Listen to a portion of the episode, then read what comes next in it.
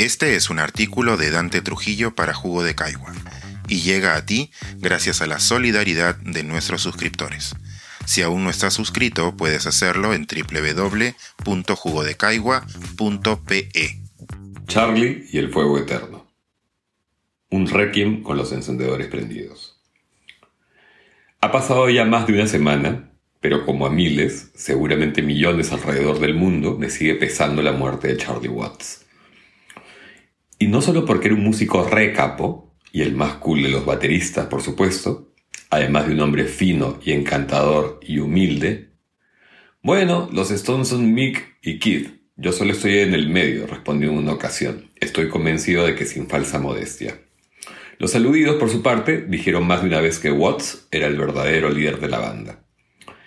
Tenía una edad en que la gente suele ser ya un recuerdo o, de persistir en la tierra, vivir de recuerdos, o no recordar nada.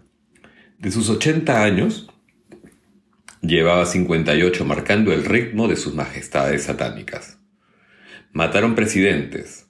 El hombre apareció en la luna. Llegaron Vietnam, la lucha por los derechos civiles, los hippies y los punks y todo el resto.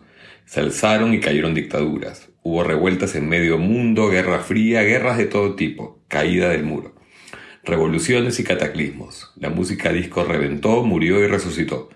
El planeta pareció terminarse más de una vez Aparecieron la tele en colores, el SIDA, las computadoras, Internet y los celulares, el reggaetón, la pandemia.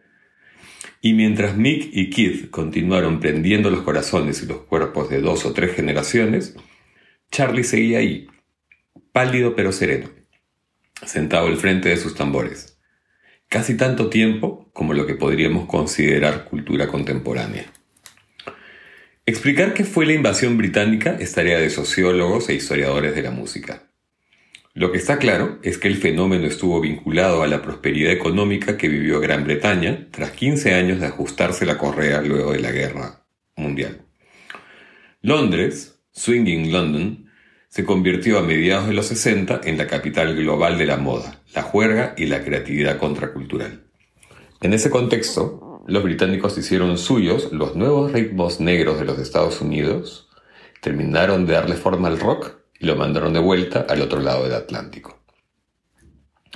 Fue un suceso extraordinario que hoy no solemos o no logramos ponderar.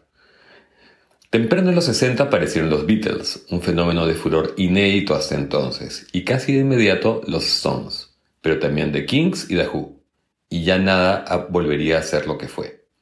Llegaron The Shadows, The Hollies, Pink Floyd, Small Faces, Cream, The Animals, Joe Cocker, Donovan, The Moody Blues, The Pretty Things, Petula Clark, The Beards, The Yardbirds, T-Rex, Steppenwolf, Tom Jones, Jethro Tull, Slade, The Trucks, Dusty Springfield, Genesis, Judas Priest, Fleetwood Mac, Marianne Faithfull, Uriah Heep, David Bowie. En solo un año, el mítico 1968, Nacieron Led Zeppelin, Yes, Black Sabbath, King Crimson, Deep Purple, UFO y la banda de Jeff Beck.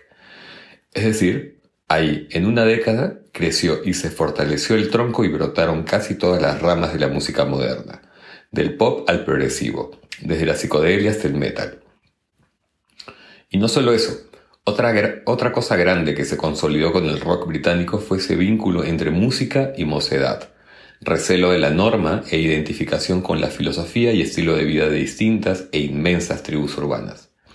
El rock nació rebelde y fue más que la banda sonora de una reciente forma de concebir la juventud.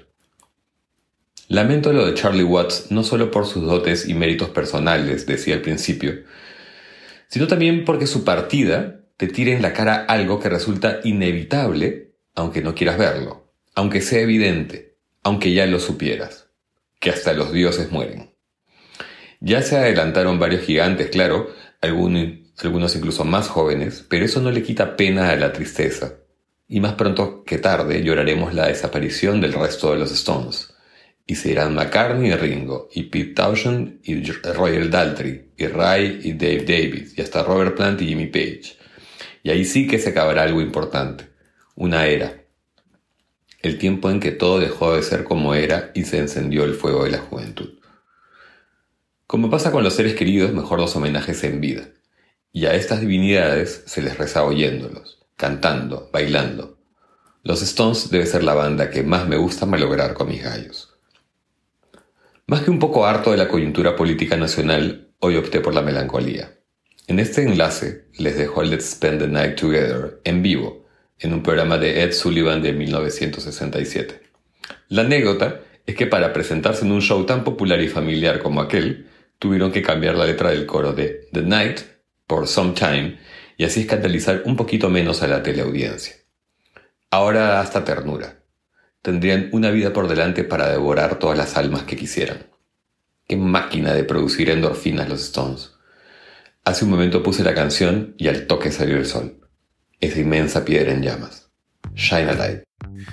Este es un artículo de Dante Trujillo para Jugo de Caigua y llega a ti gracias a la solidaridad de nuestros suscriptores. Si aún no estás suscrito, puedes hacerlo en www.jugodecaigua.pe.